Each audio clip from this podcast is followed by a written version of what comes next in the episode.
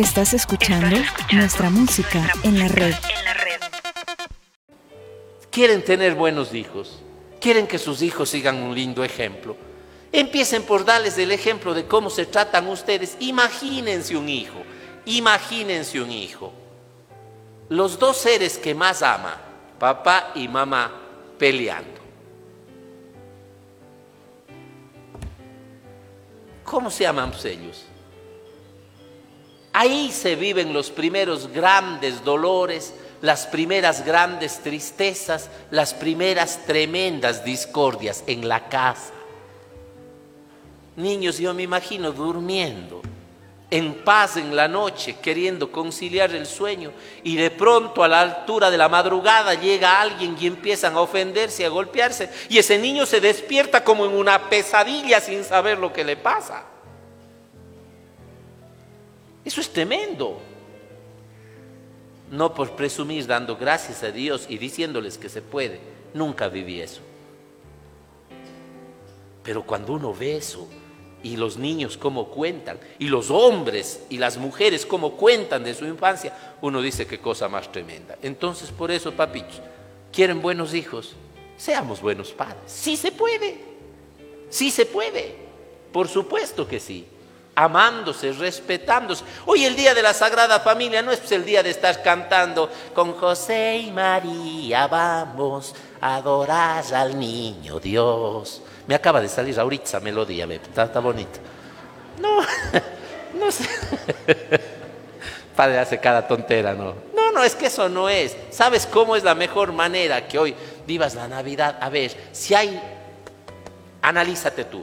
A ver, yo como padre soy muy gritón en la casa, soy muy ofensivo. Hoy voy a callar. Y aquí la segunda lectura nos da la clave. Permítanme, yo dije que hoy día nos demoramos un poquito. Es que no todos los días se celebra el Día de la Sagrada Familia. Puesto que Dios los ha elegido a ustedes, los ha consagrado a Él, sean compasivos, magnánimos, humildes, afables, pacientes. Me voy a quedar con los más importantes. Puesto que Dios les ha mirado, primero sean entre ustedes humildes. Vamos con la humildad necesaria en la familia. Necesitamos un poquito de humildad. Somos unos orgullosos, pero terribles. A mí, en mi cabeza dura, no da algo la actitud del esposo y la esposa que duermen bravísimos en la misma cama, haciendo cuenta que sea de tres plazas la cama, que es anchísima. Y yo no sé cómo se puede dormir tampoco en menos, porque para mi cama de dos plazas es demasiado corta. Tengo que dormir de lado a lado, pero ustedes durmiendo entre dos y bravos y no se hablan. Aunque sea de noche ahí atorándose de decir, oye, me muero. Pero como están bravísimos, no dicen nada. Y el otro también, pues llamasme la atención. Es terrible. Es por orgullo. No es que yo no he de ceder. Yo no me voy a humillar. Y esa brecha se sigue creciendo. Comparo yo siempre esas peleas de pareja como el cristal que se trizó. No se rompe, pero está trizado. Y con cada actitud, con cada silencio, con cada grosería, sigue creciendo la trizadura hasta que un día, chiliplín, se rompió y se acabó. Por orgulloso. Los hijos. Si de los padres no soporto por viejos necios que sean incapaces de tener la humildad de decir perdóname, y que sean incapaces de decir, ya, yo también me equivoqué, te perdono.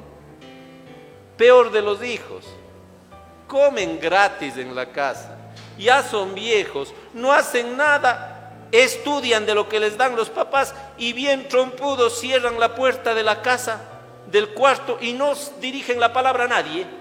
Y bravísimos, ¿por qué? Es que le llamé la atención porque llegó tarde y pum, pum. O sea, limosneros con escopeta bravos en casa ajena. De tener la humildad y decir, papá, mamá, me equivoqué. perdóname, trataré de ser mejor. Entre hermanos, entre hermanos, yo a veces a los papás digo, sácanse ustedes la media vida trabajando, iba a decir otra cosa, sacándose la media vida trabajando, para dejar ocasión de pelea a los hijos. Y después los orgullosos es que le dio más a él, no se hablan y pasan Navidad sin hablarse por la falta de humildad de decir, vos también te mereces algo, hablemos, conversemos. ¿Se dan cuenta? La humildad es necesaria. Otra de las cosas que nos dice Pablo, la paciencia. ¿Qué es ser paciente? No significa no tener enojo, cuidado. Uno se molesta de las cosas. Es poder encontrar paz, serenidad en esos momentos de conflicto. No responder a la ligera con violencia. Eso es ser paciente. Y eso hace falta. A ver, ¿cómo se ejercita la paciencia? Háganme caso y verán que les va bien. ¿Saben qué es lo primero que hay que hacer para uno ser paciente cuando la mujer esté con el volumen elevado, cuando el marido esté con las revoluciones alteradas, cuando los hijos también vengan con el raye? ¿Saben qué tienen que hacer? Callen. El primer ejercicio de la paciencia es la lengua. Aunque no crean, la lengua es el volante de la paciencia o de la impaciencia. Si usted le da soltura, se fregó. Si le frena, buenazo. Calle. A ver, pero calle ese rato. Ya quedamos en que no se va a quedar trompudo un mes. Es que el padrecito Marcelo dijo que no responda. Ese rato para que no explotes y no mates a medio mundo. Después, cuando ya estás sereno, hablas del tema y buscas solución y no conflicto cuánto nos hace falta esa paciencia. Si usted es de los impacientes, el ratito que le dé esa gana, respire profundo, tómese un vaso de agua y diga, el cura dijo que me calle, vamos a ver si funciona y si de no, en la próxima misa de once le reclamo. Pero te aseguro que te va a funcionar. Así empieza el ejercicio de la paciencia. Estás escuchando, nuestra música en la red.